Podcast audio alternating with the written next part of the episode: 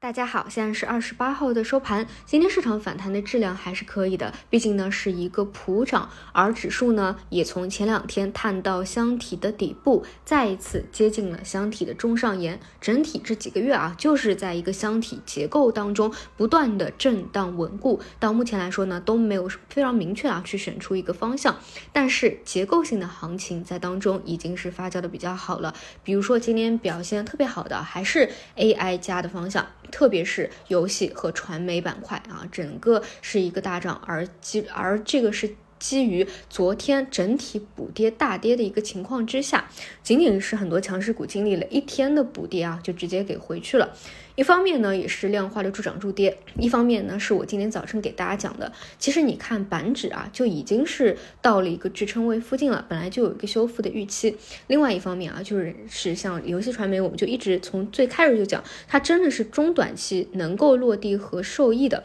再加上机构的配置啊，真的是太少太少了，他们只要划拨一部分资金过来，就可以去猛怼这个方向啊。再加上游戏，其实我更加看重吧，因为一季度的业绩确实是确立了一。个业绩反转的，所以这一块呢表现的这么好啊，有情绪的因素在，有筹码的因素在，也有业绩反转的因素在，嗯，这一块呢就顺势而为就好了，嗯，不用在这个阶段啊想太多，因为一个很简单的道理，我们哪怕把芯片半导体和传媒你去做一个对比，你也应该知道，像传媒。如果你是近几年入市的，你根本就不会想到要去看它，更不会想到要去做它啊！就我说，在这一波 A I G C 之前，但是像芯片半导体，你一八年以后入市，你其实很有可能就是参深度参与过，或者有很多的套牢盘，你是套在那个偏中上沿的啊，甚至还想着解套，也就是说，它的压力一定是比传媒大的。上面很多种，尤其是经典的那种机构票啊，在。一九年、二零年、二一年大涨过的上面啊，都是茫茫然的一个套牢盘，都是一个压力。这一块压力一定是传媒会比芯片半导体更加小的，所以走起来的顺畅度它注定也是不一样的。当然，各自有各自的一个逻辑，但体现在盘面上就是传媒它涨的就是非常顺，甚至有很多走出几天几板这种非常妖的那种走势啊，资金在里面去玩。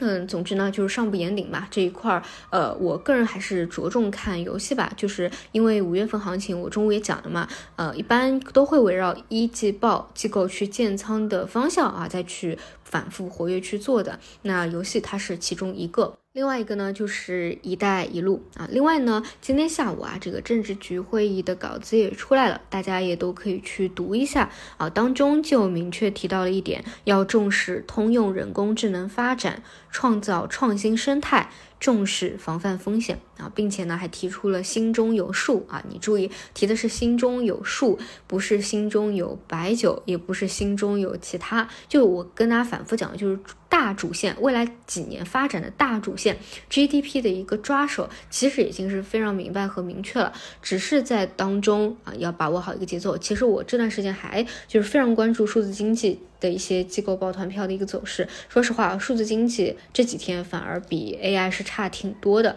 就一直在连续的回调，而且呢，今天这样一个环境当中都没有非常强的修复反弹，更多只是一个弱弱修复或者弱反弹。但是，一波调整的时间和幅度其实已经是比较多了，所以如果你还关注数字经济这个方向的话，我建议啊是这些核心的标的还是要加入自选池去盯着的，嗯，但为什么最近这两天不强呢？就比 AI 差这么多呢？我认为啊，就是还是有业绩的一个因素在，因为我们讲游戏，它确实已经是有业绩的一个反转了。然后讲中字头，啊，一带一路，它有消息的催化，同时它的估值确实是低的。但是像数字经济一些数字要素呢，我看了一下一季报啊，暂时都没有已经反馈到业绩当中，这是在业绩期大家可能会稍微忽略掉的一点啊，更多是去报有真正有业绩的一。一个方向了啊，但是大主线的一个地位没有变，未来会出业绩的一个预期也没有变，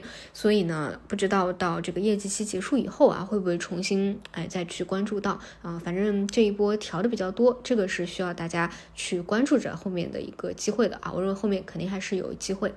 嗯，以上就是今天的内容吧，然后更多的我们到五一假期再补充。那就祝大家五一假期出行愉快，我们就节后再见。